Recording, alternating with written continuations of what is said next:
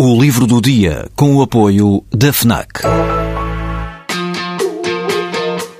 Perdes a tua vez na fila, mas chegas primeiro ao último smartphone do mercado.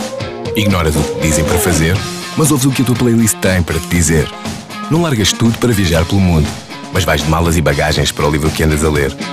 Deixas o despertador tocar mil vezes, mas se ouves o hino na televisão, saltas do sofá e sentes o arrepio. Pois é, quando desligas do mundo, ligas-te a ti. FNAC. Desliga-te. Ficou célebre uma frase do escritor francês André Gide afirmando que não se faz boa literatura com boas intenções e com bons sentimentos. Este livro desenvolve essa ideia e leva-a ainda mais longe. Numa entrevista que está disponível na íntegra no YouTube, com data de 1958, realizada pouco depois da publicação de A Literatura e o Mal, o autor, Jorge Bataille, diz de forma serena esta frase contundente: Quando a literatura se afasta do mal, torna-se rapidamente aborrecida.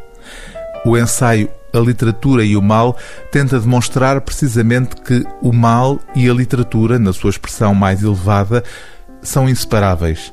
Para o provar, reúne estudos sobre oito autores: Émilie Brontë, Baudelaire, Michelet, William Blake, Sade, Proust, Kafka e Jean Genet. A tese de Georges Bataille parte de um conceito de mal que é preciso entender bem. No texto dedicado a Émilie Brontë surge uma explicação parcial. O mal, escreve Bataille, mal com M maiúsculo, encarado enquanto uma atração desinteressada para a morte, distingue-se do mal, aqui com M minúsculo, cujo sentido assenta no interesse egoísta. Um ato criminoso, crapuloso, opõe-se ao passional. A lei rejeita-os a ambos, mas a literatura mais humana é o lugar alto da paixão. A ideia de Jorge Bataille torna-se ainda mais clara na explicação que ele dá na entrevista já referida, ao explicar que o mal, com M maiúsculo, consiste em enfrentar positivamente certos interditos fundamentais, como por exemplo o interdito do assassínio ou o interdito de certas possibilidades sexuais.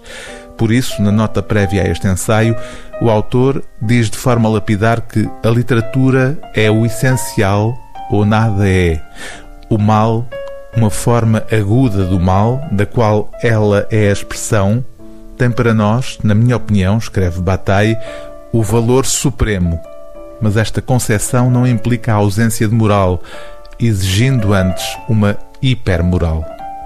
O livro do dia TSF é A Literatura e o Mal, de Jorge Bataille, tradução de Manuel de Freitas, edição Letra Livre.